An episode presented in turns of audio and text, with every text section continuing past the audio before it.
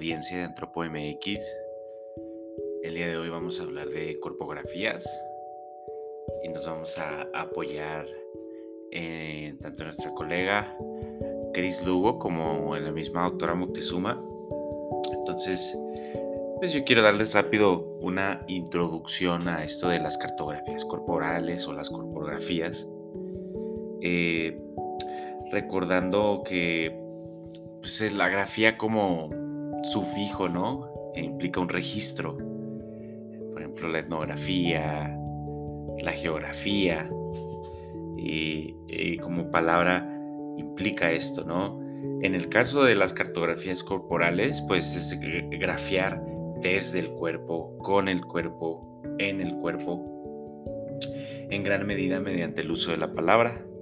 Sí, em, autores como bien puede ser Planella vinculan toda esta discusión con el posmodernismo, con Nietzsche, a quien el mismo Planella entiende como pues una de estas figuras también que ayudan a, entender esto del posmodernismo, Georges Bataille, Foucault, em, el uso del cuerpo desde distintas teorías, repensarlo en las sociedades complejas, entender el cuerpo pues como un testimonio y una estructura de las subjetividades que lo habitan, ¿no? Cómo usamos el cuerpo, cómo lo subjetivamos, e intentando abonar a esta parte introductoria, pues es una forma de entender la producción de saberes sobre el cuerpo, como les decía, desde el cuerpo, esto que sería una corpomirada o si se quiere incluso una historiografía somática.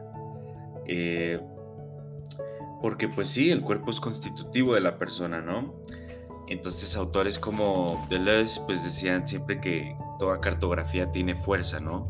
Eh, y que está involucrada en la producción de saberes. Y es una forma de, pues de una investigación-acción, ¿sí? Es mapear la praxis social, es ver la representación simbólica y el, eh, mediante el uso de los cuerpos, el cuerpo como un territorio, eh, autores como Trossman, por ejemplo, pues dicen que es importante en, esta cartografía corporal ver cómo se nombran las partes del cuerpo por aquella persona que, posee el cuerpo, las formas en las que los pensamos. Y aquí cito, las corpografías son intentos de codificar las señales del cuerpo, de cartografiar las palabras con las que nos apropiamos de nuestro cuerpo, con las que el cuerpo se entrama y surge la cultura, ¿no?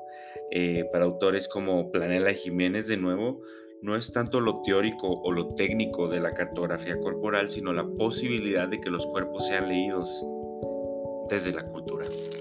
Entonces, pues sin mayor preámbulo, vamos a escuchar esta conversación con Chris Lugo y luego vamos a pasar a una conclusión eh, de la voz de la doctora Moctezuma.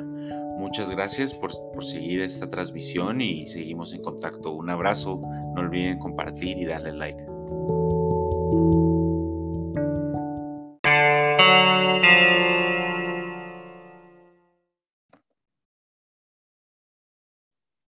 Perfecto. Eh, pues quisiera comenzar preguntándote o pidiéndote que si puedes platicarnos quién eres, eh, en qué andas, así un poco una introducción sobre ti antes de entrar en materia, porfa.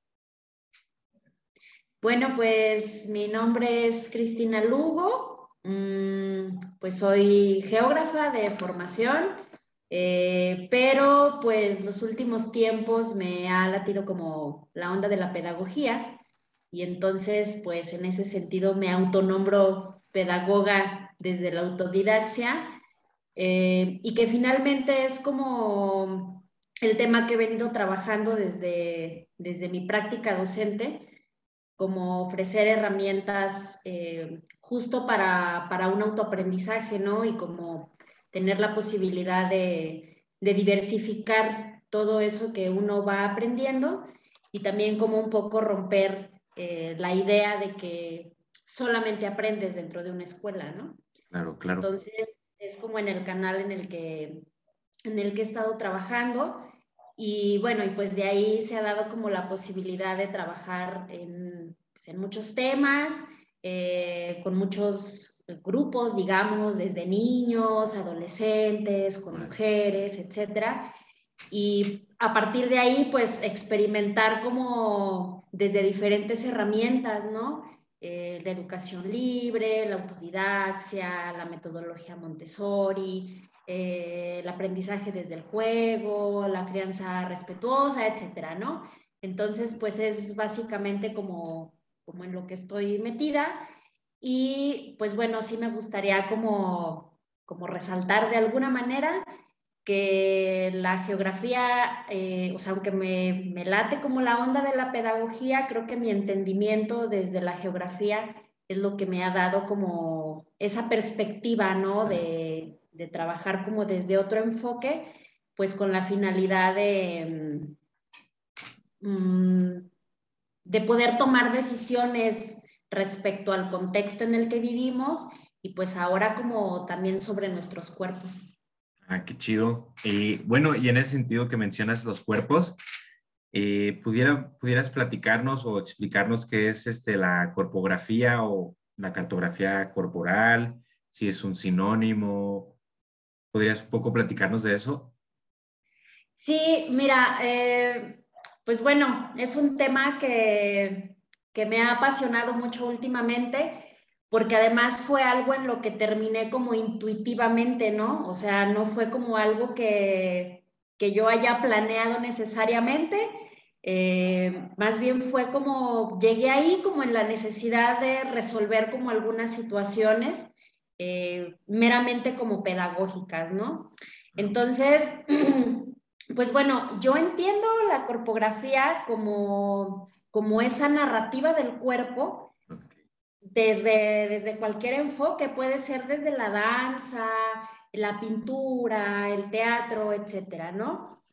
Eh, pero pues específicamente yo me he metido como, como en esto desde la geografía y lo que ha resultado pues justo son como las cartografías corporales, ¿no? Eh, a mí me gusta entender la cartografía corporal como, o sea, desde el enfoque geográfico como entender dos conceptos como bien generales, ¿no? Por un lado, pues es la cartografía y por el otro lado es entender nuestro cuerpo como un territorio, ¿no? Entonces, pues bueno, si hablamos de la cartografía, a mí me parece que esta es una abstracción y una representación gráfica de elementos sintetizados, clasificados o agrupados y que además están interrelacionados.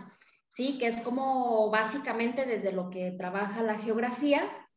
Eh, y bueno, entonces como esta estrategia de, representación de un espacio geográfico, eh, pues puede resultar en una herramienta de, entendimiento y de toma de decisiones del espacio geográfico, ¿sí? Entonces, eh, luego, si pasamos como a la parte del territorio, pues significa como esa posibilidad de tomar decisiones sobre el territorio.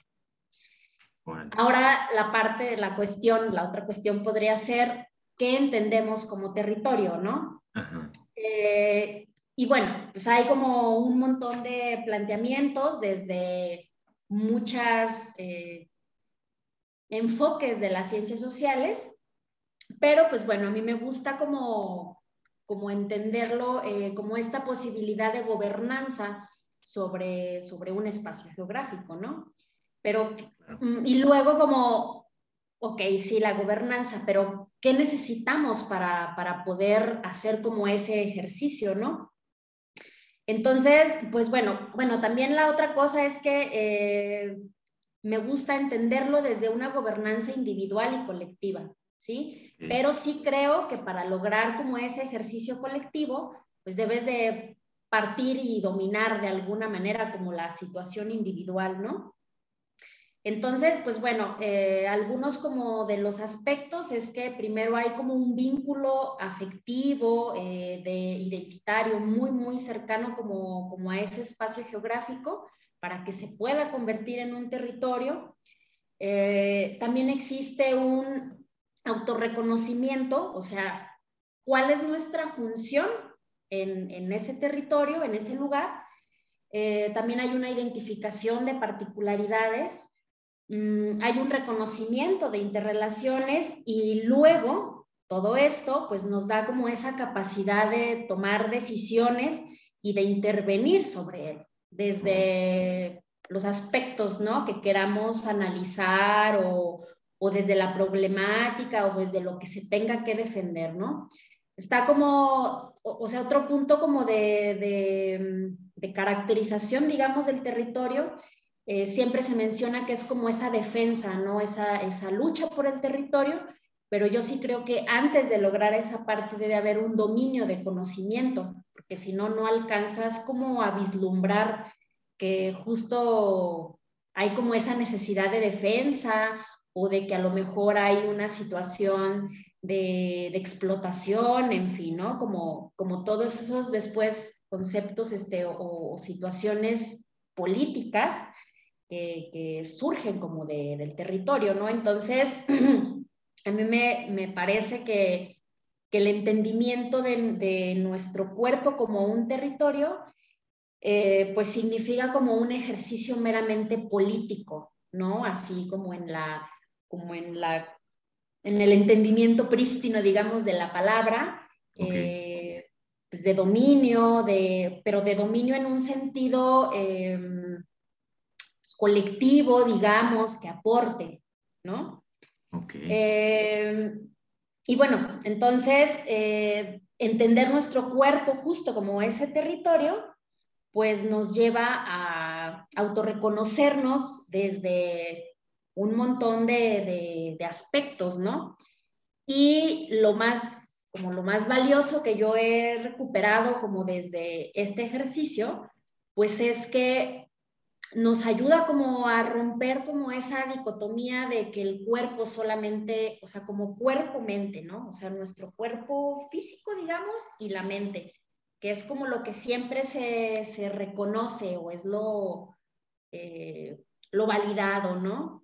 Okay. Y, y justo como en el entendimiento de que el territorio se construye desde todo, pues está como esa posibilidad de, de, poder también incorporar los sentires, los pensares y pues todo eso que nos hace ser, ¿no?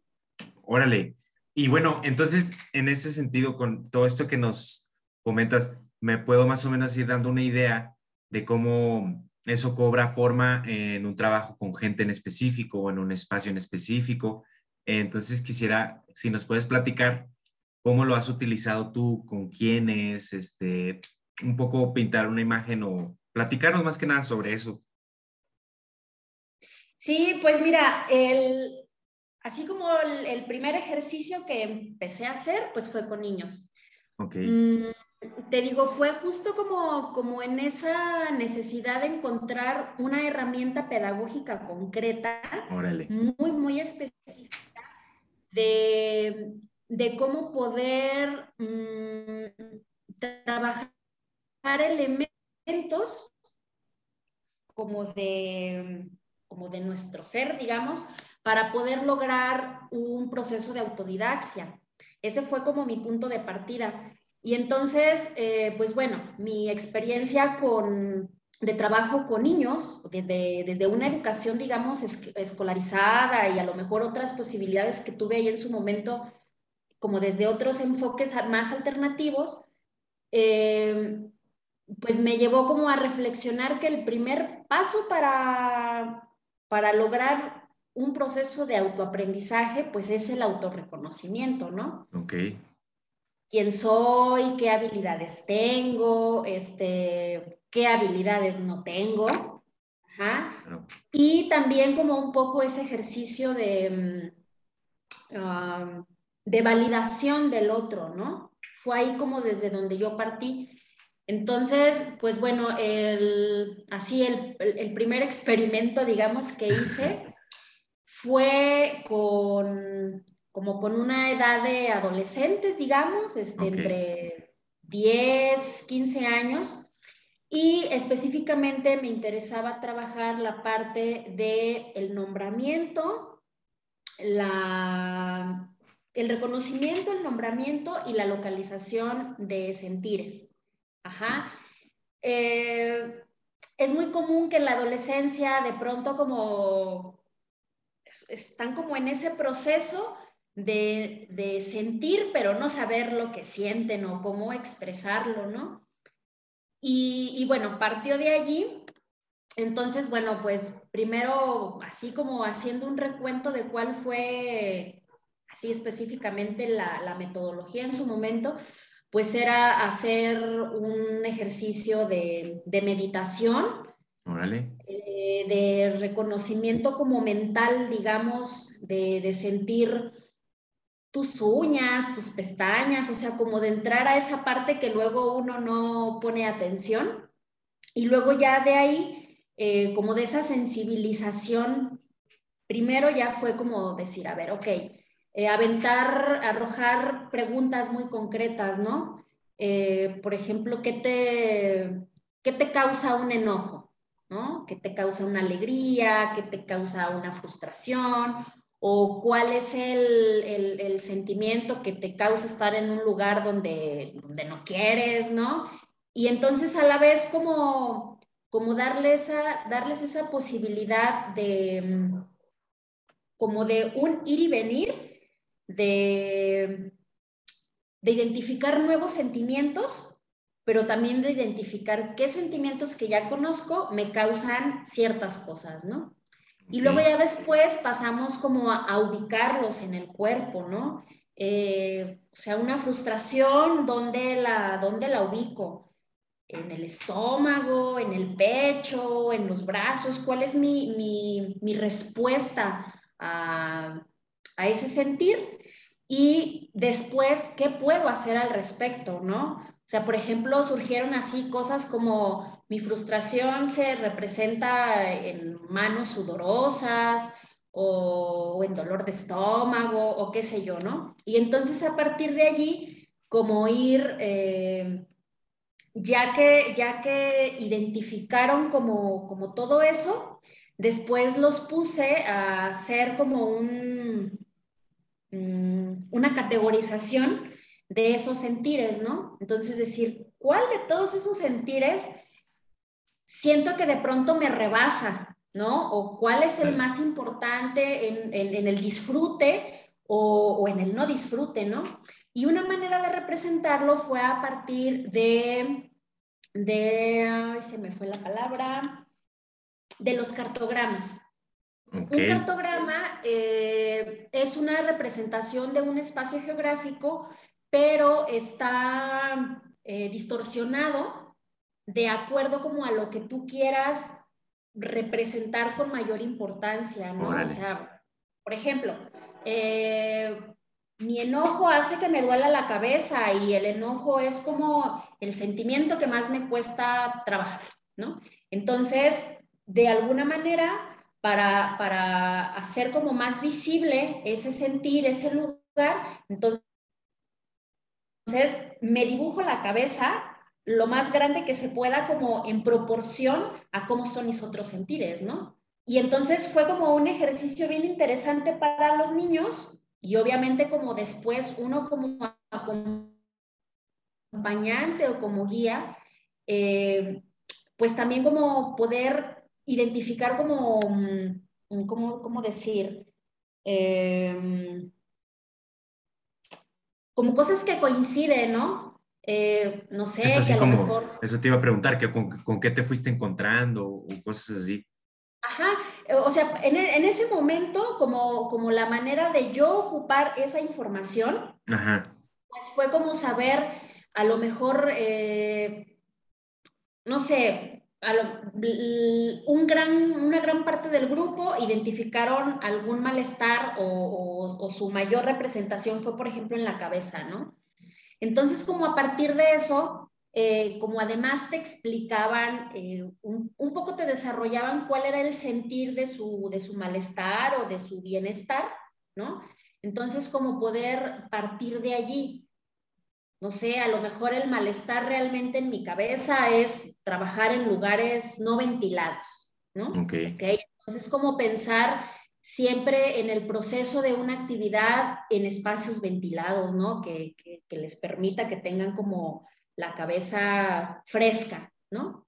Okay. Y así surgieron un montón de cosas, ¿no? Por ejemplo, también eh, ahorita te profundizo como en esa parte, pero algo muy interesante que ha surgido en todos los talleres desde un montón de, enfoques, eh, siempre resalta mucho como la parte del estómago. Estómago, wow. Entonces, por ejemplo, en el caso de los niños, eh, bueno, de ese primer grupo, tuvo que ver mucho con su proceso de, más bien con sus hábitos de alimentación, ¿no? Que no van desayunados a la escuela o el tipo de desayunos que hacen, ajá, este, que, les empieza a causar malestar. Entonces, mm, eso ha sido como, como bien interesante para mí, como poder encontrar solución a, problemáticas pedagógicas que no necesariamente están en las habilidades de, de, los estudiantes o de los niños, ¿no? Sino más bien tiene que ver con todo ese contexto que nos rodea y cómo nos atraviesa y nos construye como en el día a día o permanentemente, ¿no? Ok. De hecho, yo te, yo te quería preguntar eso, si nos pudieras platicar un poco del contexto de esos eh, adolescentes, eh, por un lado, o sea, eh, más o menos qué patrones en general había, de dónde venían, sí, y si te fue difícil convencerlos de eso. A, yo cuando he dado, clases en la prepa, eh, es un grupo muy difícil. Eh, y luego poderlos coordinar o que hablen de sus sentimientos.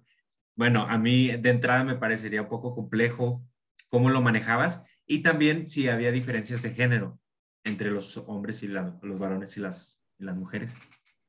Mira, ese primer ejercicio te podría decir que me resultó sencillo, porque ya era, mm, si bien no era un grupo con el que yo tenía mucho tiempo trabajando, o sea, te estoy diciendo que a lo mejor era un grupo que, que nos conocíamos de medio año, okay. pero eh, yo ya tenía un buen tiempo trabajando. Ese primer ejercicio lo hice dentro de una secundaria donde yo ya tenía un buen de años trabajando, entonces ah, había como, aunque ellos todavía no estaban en la secundaria, ya había como un reconocimiento de mi figura, digamos, ¿no? Porque desde ah, antes, desde que estaban en la primaria, hay eh, ejercicios de irse a trabajar a la secundaria. Entonces ya estaba como ese reconocimiento de mi persona, de mi forma de trabajar, ya había como, como más confianza, digamos, de, de tocar como, ese, como esos temas, digamos, más como así, como mm, que de pronto no es tan fácil que se abran, ¿no? Eso por un lado. Por otro lado, la realidad es que los adolescentes tienen, o sea, como en esa edad de pubertad, tienen mucha necesidad de decir lo que sienten así, tal cual va, ¿no? Entonces, creo que también eso ayudó como a que se abrieran, o sea, como el decirles, ok, ahí tienen la posibilidad de decir que les causa náuseas ir a la casa de la abuela o les causa náuseas ir a la iglesia, ¿no? Entonces, fue así como su oportunidad de soltar en confianza todo eso que, que les agobia, ¿no? O, sentimientos que, les causan como euforia, pero que de alguna manera no están reconocidos por los adultos, ¿no? Ok. no sé, a lo mejor este, dormir todo el día, ¿no? O sea, decir, para mí dormir es lo máximo, pero para un adulto, eh, que además exigimos de pronto mucha productividad, no es un sentimiento o no es, no validamos esa necesidad de, placer de dormir todo el día, ¿no? Entonces, sí fue sencillo, me parece que, fue fácil. Sin embargo, creo que el reto estuvo como en, en que ellos encontraran, que tuvieran un, como opciones de, cómo nombrar todo eso que, que, que tiene necesidad de decir, ¿no? no todo es frustración, no todo es miedo, o sea, como los sentimientos que, se manejan como comúnmente, ¿no? o que incluso eh, están como de alguna manera prohibido decirlos, ¿no? O sea, imagínate que tú de pronto le digas a alguien, es que me causa ira. O sea, a mí me parece que la ira es un, es un sentimiento no tan validado porque resulta muy fuerte o agresivo. Es disruptivo, ¿no? Ajá, exacto. Entonces, como ofrecerles esa, toda esa variedad de nombramientos, creo que fue como el primer eh, reto. Eh, la otra, pues bueno, también como poder ubicar ese sentimiento, ¿no? Por eso se me ocurrió hacer un primer ejercicio de sensibilización que no tenía que ver con los sentimientos, más bien tenía que ver con tu, con tu físico palpable. Así, cierra los ojos y siente las orejas, o sea, sin tocártelas, siente tus orejas, siente las pestañas, las cejas, tus uñas de los pies, el dedo meñique, etcétera, ¿no? Fue un ejercicio muy interesante de sensibilización porque creo que sí les abrió como, como esa, como ese canal de, de decir, a ver, ok, ya sentí mis pestañas, entonces puedo sentir en mi cuerpo en algún lado la felicidad o, o lo que ellos fueran como ubicando, ¿no?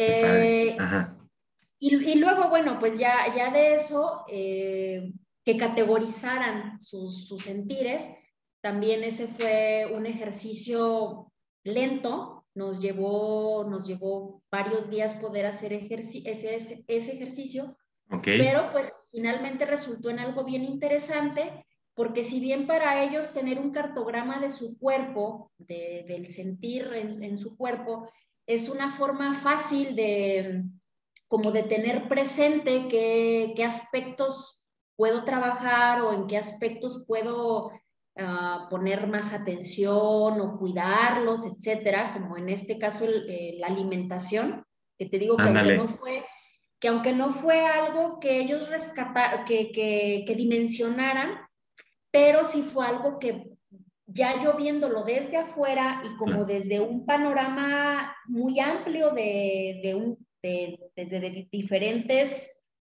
mm, perspectivas y teniendo, eh, ¿cómo decirlo?, como un grupo amplio, fue algo que, que a mí me, sí, fue como lo, lo, más visible para mí, que era como repetitivo en todos, ¿no?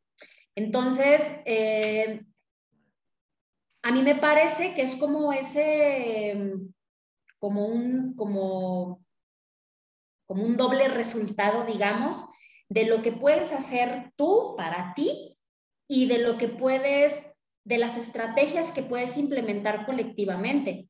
Y en el caso de los niños, pues de alguna manera hacérselo saber a los papás o responsabilizarnos como escuela, como docente, eh, de qué cosas hay que empezar a trabajar más. Y, bueno, y en ese caso, pues a mí me pareció que era la parte de la alimentación, de, de hacerles una invitación a los papás a que pues debíamos cambiar como los hábitos alimenticios, que fueran desayunados, el tipo de desayuno que se les ofrece, el tipo de lunch que llevan para, para los descansos, en fin, ¿no? ¿Y, cómo lo, lo, recibieron los padres cuando les dijeron eso? Eh, fíjate que, mm, pues te escuchan.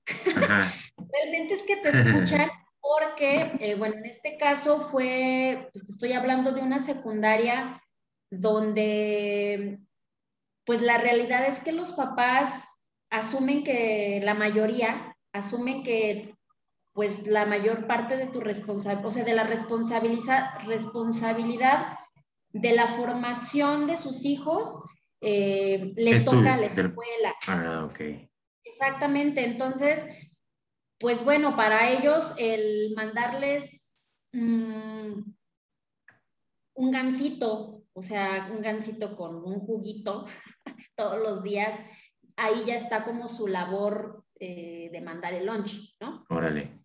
No, no significa que todos los papás, o sea, obviamente ya sabes, siempre están como las excepciones, pero sí es, sí era un contexto donde, donde predominaba como esa parte, ¿no? El, el comprar snacks que vas al Sams y compras una caja gigante de, de sabritas o de panecitos y de juguitos y es como lo que vas sacando todo el día, ¿no? Ok. Oye, ¿y notaste alguna diferencia de entre varones y mujeres en las respuestas, en algunas cosas con, con los estudiantes o no? Sí, o sea, definitivamente las niñas siempre son más abiertas y como más detalladas a, hacer como toda una contextualización de por qué se sienten tristes, ¿no? Órale, órale. Ajá. Y, y, obviamente también eso te da más perspectiva desde dónde puedes intervenir tú un poco desde afuera, ¿no? Cuando desde Ok. afuera te toca implementar la estrategia. Ok, Los niños son como más, eh, me molesta ir a la casa de mi abuelita, ¿no? Pero ya No. no dicen más. como más lacónicos. Oye, una, una, una pregunta in- intentando cerrar. El proceso de trabajar esto con ellos hasta el momento en el que hablaste con los padres, ¿cómo cuánto duraste y fuiste tú sola o, o te acompañaban otras maestras o maestros? No, fíjate que todo esto fue un, pues fue un proceso que digamos que yo me aventé sola. Ok, Eh, sí, en su momento lo, lo ah, o sea, incluso antes de aplicarlo se lo presenté al director y pues bueno, o sea, él siempre me daba como esa apertura de, de hacer lo que le proponía, ah, qué bueno. eh, pero pues se quedó hasta allí, ¿no? O sea, se quedó como, como hasta esa parte de, de regresarle a los papás lo que yo había observado, ¿no? Ok, Y también mm, de pronto entras como en una situación donde les presentas los resultados, pero ya no puedes hacer como más juicio, digamos, de lo que tú estás Sí. observando, ¿no? Entonces, la realidad es que cuando le dejas la situación como al, a criterio abierto, eh, yo sí creo que en el caso del, de- del trabajo como dentro de las escuelas, no se logra mucho cuando, cuando lo dejas así como de, o sea, sucede esto, pero si quieren, ¿verdad? Entonces, sí creo que, que, que cuando se hagan esos ejercicios desde una escuela o desde un, desde un contexto, digamos, eh, um, pues con mayor posibilidad de intervención, desde planteándolo desde programas específicos pedagógicos, tendría que aprovecharse la circunstancia, ¿no? ok. Oye, ¿y la temporalidad, como cuánto duraste, como cuánto duró el proceso? Desde que empezaste hasta esto que te decía los padres. Mm, Pues yo creo que me llevó un mes. Un O mes. sea, yo creo Ok, que me ok. llevó un mes. Eh, en, en actividades estructuradas y organizadas, más o menos para trabajar tres días a la semana, una Ok, hora diaria. O sea, fue Perfecto. como, como así estuvieron como em, organizada toda la, la dinámica, este, la secuencia pedagógica, etcétera. Fíjate que eh, el día que, que, que, me dijiste que si, que si quería como, como compartirte esto, me quedé pensando mucho en que creo que me, me, gustó como meterme a esta parte de la tallereada con, con esta onda de la cartografía, porque lo que yo te compartí hace rato, como del entendimiento de la cartografía, realmente lo logré después de que ya había hecho el ejercicio. O sea, más bien creo que el ejercicio partió de estrategias pedagógicas, o sea, pensar okay. cómo poder solucionar una problemática eh, que ya resultó que se me ocurrió que la cartografía podía ser una opción, pero entonces luego, a partir de estrategias muy puntuales, de diseño de actividades muy puntuales, eh, considerando que además mm, siempre, en, en, en, por lo menos ahí en esa secundaria que era de, de, de metodología Montessori, el principio era que cualquier clase que dieras tenía que ser en un formato como de taller. Entonces, de alguna manera, mm, siento que, he desarrollado como esa habilidad de transmitir algo a través de, de la tallereada, de como con esa posibilidad de que cada quien lo pueda hacer a su ritmo, a su criterio, a su perspectiva. Y, ha resultado, pues, como en, algo interesante porque independientemente de como del conocimiento que, cada, que cada niño tenga, cada niño, cada niña, logran algo, ¿no? No todos algo igual, pero sí logran hacer eh, como el ejercicio, ¿no? Y eso es lo interesante de, un formato de tallereada. Qué chido. oye, y bueno, pensando en que esto quizás eh, va a ser oído por alguien que quiera conocer eh, sobre la cartografía corporal, ¿cómo, ¿cómo te gustaría cerrar esto? ¿Qué te gustaría comentar al respecto? Pues bueno, Mm, primero que puede resultar como en una herramienta, a mí así me gusta identificarlo como una herramienta pedagógica emancipatoria, donde tengamos esa posibilidad de tomar decisiones sobre nuestro cuerpo, entendiéndolo como nuestro primer espacio geográfico, para eh, que sea como el punto de partida para luego hacer proyecciones a escalas más amplias, ¿no? Y, eso ha sido como lo interesante de, como de la, de la diversidad de enfoques y de edades con las que he trabajado, porque, por ejemplo, también luego trabajé con niños más chiquitos en contexto abismalmente distinto, por ejemplo, al de la secundaria, Estoy hablando de, de, un contexto de mucha violencia, de, ah, ¿cómo decirlo? Pues con muchas carencias en los niños, o sea, normalmente niños que no tienen como acceso a, a muchas actividades de arte eh, y, y, lo que significa, ¿no? autoexplorarte desde el arte. Entonces, eh, por ejemplo, con, este grupo, eh, que además fueron niños de 5 a 12 años, eh, básicamente lo que trabajé con ellos fue un autorreconocimiento desde, como desde la proyección de cómo me veo, así desde, lo, lo ubiqué como en varias partes, ¿no? Lo físico palpable y lo físico imaginario. O sea, fue como, fue como mi manera de explicarles qué cosas podíamos ubicar. Y entonces, pues bueno, lo físico palpable, pues mm, me refería como a lo que podemos ver, a lo que podemos tocar de nuestro cuerpo, y a lo físico imaginario, a todo lo que está como dentro de nuestro cuerpo, ¿no? Específicamente como los órganos y cómo estamos conformados. Y fíjate que ese ejercicio fue bien chido porque eh,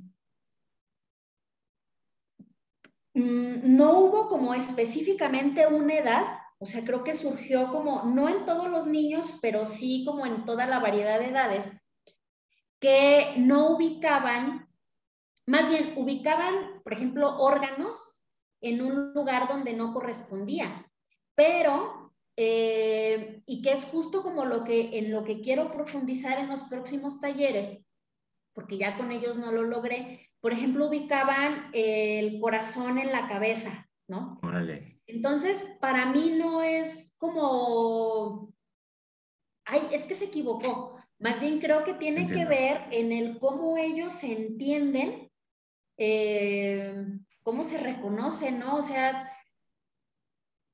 imagínate, o sea, el niño sentir que, el control como de su cuerpo, porque además reconocen la función del corazón que no está aquí en el pecho, que está en la cabeza, como en dónde lo ubican, ¿no? Eh, el estómago de pronto lo ubicaban más arriba y, a mí eso me, me, causó como, como hasta validación de lo que de pronto yo siento, porque cuando yo me pongo muy nerviosa, como que siento que toda, como que el estómago ah, se, te, se te sube, ¿no?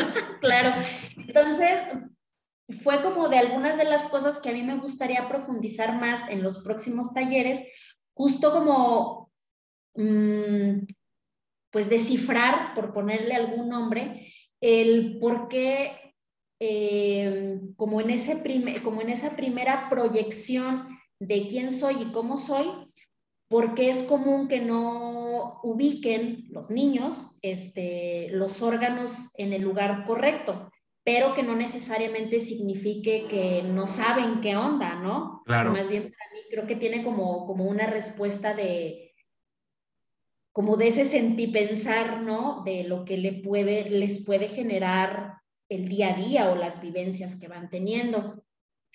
Y, y, pues bueno, eh, como resaltando el, que la, cartografía corporal también se puede ocupar en muchas cosas, pues bueno, lo último en lo que, en lo que he estado allí metida, pues es el, las cartografías con mujeres. Eh, es un tema que, bueno, da para, yo creo que una conversación muy, muy profunda y muy larga, porque eh, ha sido como otro nivel, otro nivel de llevar la cartografía corporal. Eh, en el caso, por ejemplo, del primer grupo que te comentaba, me parece que nada más es como, bueno, en, los dos primeros grupos que te comentaba, me parece que nada más es como ese ejercicio de autorreconocimiento,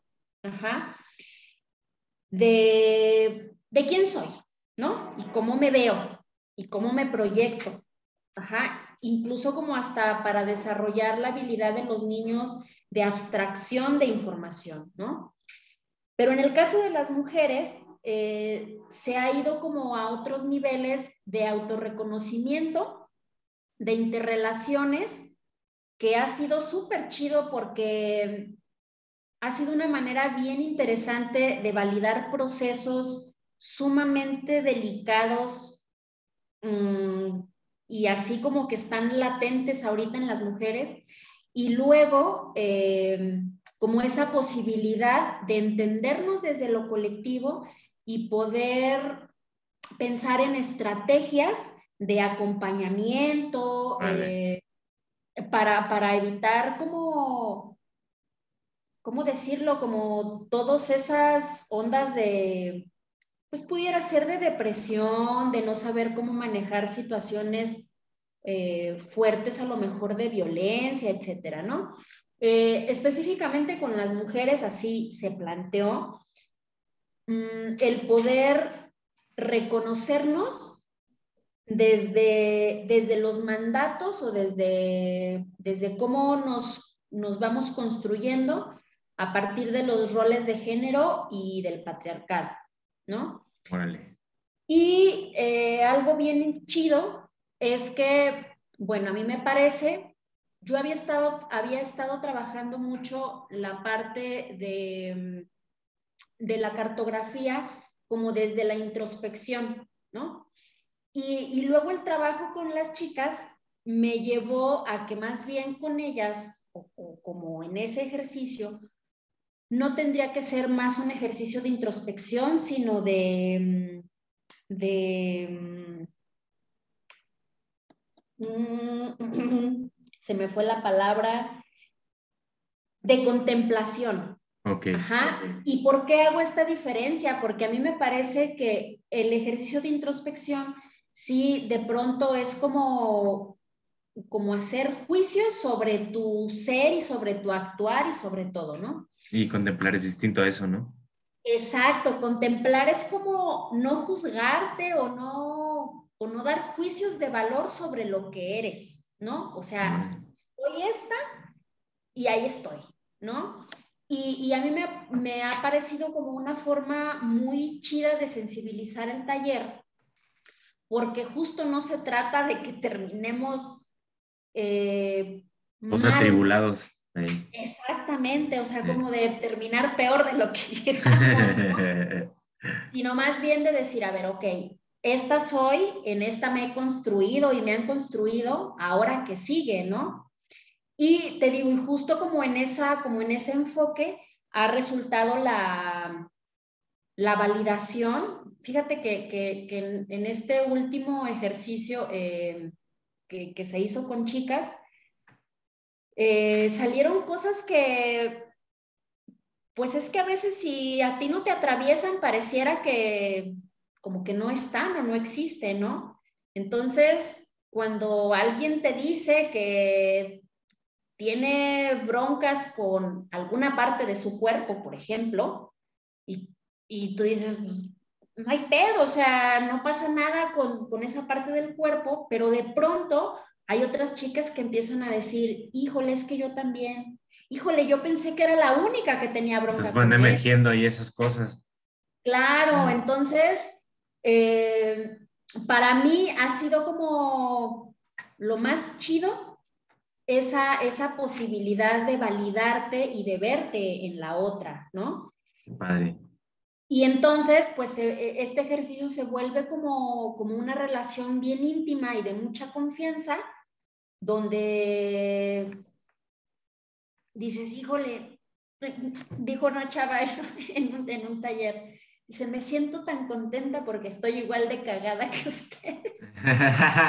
no, pero qué interesante porque ahí también creo que, no sé cómo se puede decir eso, pero son cosas que, digamos, en un término metodológico uno planea, pero no sabes qué va, por ejemplo, en esto que me platicas, pues no es algo que tú hayas previsto, ni siquiera los que estaban participando, pero ahí como hay un acompañamiento, un descubrimiento de sí mismo y del otro.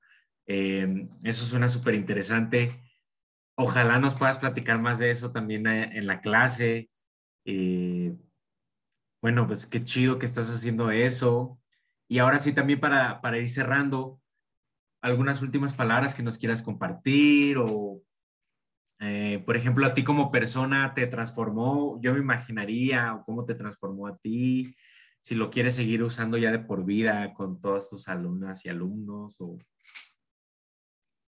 bueno, pues definitivamente, eh, pues creo que es un ejercicio mm, bien chido que pudiéramos hacer como desde lo individual. No creo que, necesariamente necesitemos un acompañamiento. O sea, está chido que sea acompañado y compartido con, con otros, pero para mí ha sido una herramienta de, pues, de autodescubrimiento, ¿no? Cuando empecé a trabajar con los niños, cuando lo empecé a, pensar y a desarrollar las, la metodología y a pensar como en el diseño de la actividad, hice una pausa y, y, todas las veces que he tallereado siempre he tenido que hacer como el ejercicio primero conmigo. Y, y eso pues ha sido bien fuerte para mí también, eh, porque también creo que es como en esa responsabilidad de, mm, pues a lo mejor no que lo domines, pero sí que sepas de lo que estás hablando, con lo que te puedes encontrar. Ajá, o sea, eh, hacerlo con uno mismo sí de alguna manera te da idea de qué puede pasar con un grupo de 10 personas, de 15 personas, y también saber si tienes la posibilidad y la capacidad de implementarlo. Eh, no me voy a extender ya mucho, pero justo como en ese ejercicio de, de hacerlo primero uno, hace poco me ofrecieron, mm, bueno, me invitaron a participar en, en, en un proceso de, eh, de educación sexual para adolescentes a través de la cartografía corporal. Y pues bueno, a la, conclusión a la que yo, bueno, o lo que les ofrecí, o sea, fue sí, pero trabajo exclusivamente con niñas. Y no desde una perspectiva separatista, más bien creo que desde mi responsabilidad de trabajar desde la perspectiva de género, yo sí creo que la cartografía corporal con niños la deba de trabajar un hombre. Ah, mira, no, no había pensado en eso. Y, también por cosas que pueden emerger de la intimidad, me imagino, o de violencia. Mira, primero porque la realidad es que yo no crecí con mandatos de varón, me explico. O sea, como, como eso que te, que te construye como hombre, ¿no? Primero. Y luego, sí, justo todos esos detalles que pueden suceder de justo lo que tú mencionabas de violencia, eso fue lo que me hizo hacer un alto así, decir, ¿no? Porque, por ejemplo, me adelantaba un poco a que saliera un caso de abuso sexual en un niño, ¿no? La neta, yo no podría, no, no, no tendría esas herramientas de contención con un niño. Sí, que, que también, sí, eso es de, considerarse como de la responsabilidad de la persona que está implementando eso, ser ética y decir, ¿sabes qué? Si lo llevo por aquí puede emerger esto y no sabría yo qué hacer y mejor no lo llevo por ahí. O creo que también eso es importante puntualizarlo, ¿no? De la responsabilidad del, del, investigador o quien es del tallerista, ¿no? Claro, como, como en esa pues sí, lo, dijiste ahorita, como en esa responsabilidad ética eh, de, de construir un conocimiento que aporte y no que yo los vaya a dejar allí este, a medias, ¿no? Sí. Y, saber qué ofrecerles. Sí, creo que de una u otra manera eso también a veces puede pasar incluso con una entrevista, cuando tocas temas difíciles y, a uno se le hace fácil andar haciendo preguntas y de repente le remueves cosas de la persona o remueves cosas de ti mismo. Eh, para mí la, cartografía corporal o corpografías son cosas que, que, yo he venido aprendiendo sobre la marcha, que son nuevas, que he intentado darles una dimensión. En ese sentido ha sido bien ilustrativo hablar contigo. Eh, yo creo que se va a poner muy buena la clase. Eh, gracias por, por aceptar eh, hacer esto. Y bueno, creo que ahora sí estaríamos cerrando bajo la premisa o certeza de que ya en clase vamos a ahondar más en ello. Entonces, pues muchas gracias. No, hombre, gracias a ti por la invitación y por la confianza también, ¿no? De, de que pues realmente me parece que no es un tema muy trabajado de, o sea, sí está explorado, pero no hay, o sea, no hay muchísimas referencias, ¿no? Entonces, de alguna manera, sí es como estar experimentando y pues se agradece la confianza. ¿no? Gracias. No, y es que además es, es, valioso, o sea, era una oportunidad para nosotros decir, oye, mira, alguien lo está trabajando, vamos a ver qué opina o también eso es bien interesante. Eh, si, tú, si tú lo buscas en internet, sí hay cosas, pero, o sea, yo sí lo veo como algo que está en movimiento también, como cuando hablamos de autoetnografía, que es de un tiempo para acá, es, es, bastante feminizado, yo lo he encontrado más en mujeres. También hay hombres, he encontrado unas cosas así revueltas, o como muy, muy teórico. Entonces también por eso creo que es valioso que nos platiques esto y pues muchas gracias. No, hombre, gracias a ti y pues ya en la clase lo que quieran profundizar. Dejamos caer. gracias.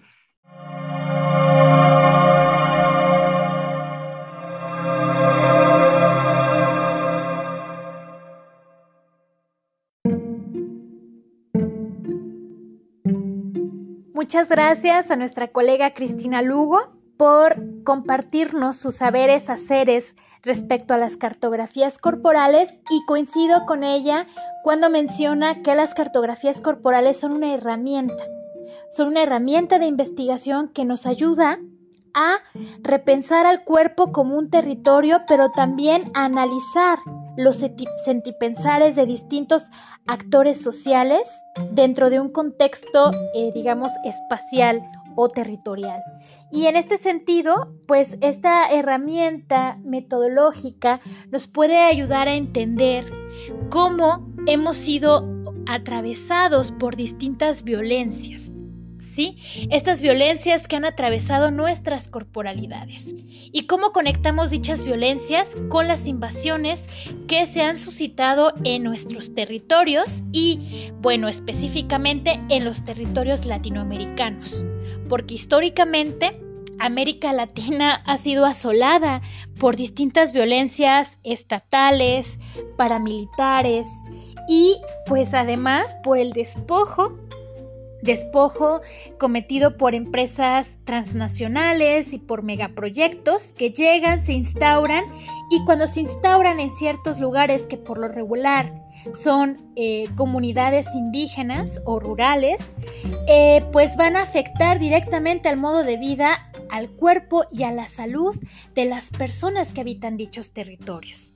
Pero sobre todo hay una afectación directa al cuerpo de las mujeres. Y esta parte la va a manejar muy bien Laura Rita Segato en la guerra contra las mujeres y en la escritura del cuerpo de las mujeres asesinadas en Ciudad Juárez porque pues eh, la antropóloga menciona, ¿verdad?, cómo el cuerpo de las mujeres se convierte en un botín o en un territorio a conquistar. Cuando la guerra llega a, un, a un lugar, las mujeres se convierten en botines. Las mujeres se convierten en territorios de conquista. Y a su vez, vamos a ver cómo el, entonces el cuerpo de las mujeres se convierte en una extensión de ese territorio. Y esa parte es fundamental analizarla porque ahora vivimos justamente, bueno, desde hace varias décadas en México, ¿verdad? Hablando del contexto mexicano, la violencia feminicida. Una violencia feminicida que está constantemente arrebatando pues la vida y el cuerpo de las mujeres. Y eh, pues la cartografía ha servido de, de gran utilidad para poder visibilizar dicha violencia. Por ejemplo, está el caso de la cartografía realizada por la ingeniera María Salguedo, quien comenzó a marcar en el mapa de la República Mexicana con cruces moradas estas violencias eh, que se suscitan en el territorio mexicano. ¿En qué estados se ve la mayor eh, violencia feminicida? Ahí tenemos este mapa que nos ha sido muy útil, ¿verdad? Para visibilizar muertes violentas eh, de mujeres. A su vez, los feminismos latinoamericanos decoloniales eh, mencionan, ¿verdad?, cómo las mujeres indígenas pues son este territorio de conquista, ¿verdad? Y cómo el cuerpo entonces es un territorio lugar en donde se desarrollan distintas vivencias, emociones y sensaciones de dominio, de colonialidad, que eh, pues allí están latentes, sobre todo en el cuerpo de las mujeres indígenas. Este, este feminismo latinoamericano de colonial, pues lo vamos a encontrar en, en la obra de María Lugones, de Yuderquis, de Rita Segato, de Ochi Curiel. Y bueno, también están los feminismos latinoamericanos comunitarios que mencionan al cuerpo tierra, y cómo es fundamental para reapropiar y recuperar los territorios, sobre todo en Latinoamérica, que han sido despojados, pues para lograr esta reapropiación también se tiene que luchar por la recuperación del territorio cuerpo, ¿sí? De lograr la autonomía del cuerpo de las mujeres, ya que las mujeres siempre han sido las custodias, las generadoras y las regeneradoras de los lugares donde se ha reproducido la vida. Las mujeres han sido las defensoras del territorio y muchas de ellas han puesto el cuerpo y la vida para poder defender dichos territorios. Tal sería el caso de la líder indígena lenca, feminista y activista del medio ambiente hondureña, Berta Isabel Cázares Flores, quien pues desafortunadamente fue asesinada por su activismo en Centroamérica. De igual forma, es importante eh, mencionar a Silvia Federici, quien menciona que el cuerpo de las mujeres ha sido uno de los primeros territorios que ha intentado privatizar el Estado y por ello la reapropiación de, los cuerpos debe encuadrarse dentro de esta óptica de reapropiación de los bienes comunales. En este sentido, Silvia Federici señala enfáticamente que el cuerpo debe ser nuestro, ni del Estado ni del mercado. Por ello también esta lucha por eh, pues la despenalización del aborto, por eh, pues lograr eh, digamos salirnos de esta lógica de la privatización de los cuerpos a partir de una dinámica también del mercado que desafortunadamente también encontramos que la prostitución, pues la trata de personas y otras dinámicas de índole mercantil se han apoderado y han o han convertido a los cuerpos en una mercancía de consumo. Y esta parte también es, es fundamental ponerla en la discusión de las cartografías corporales. Y bueno, eh, pues hasta aquí sería eh, mi participación, dando cierre a este podcast que espero les sea útil para eh, replantear o eh, conocer otras formas de, adentrarnos y de acercarnos a las corporalidades, a los sentipensares, a las violencias y a los despojos que se han desarrollado a lo largo del tiempo en nuestros territorios. Muchas gracias y bueno, un saludo a todas, a todos y a todas quienes nos están escuchando el día de hoy en nuestro podcast.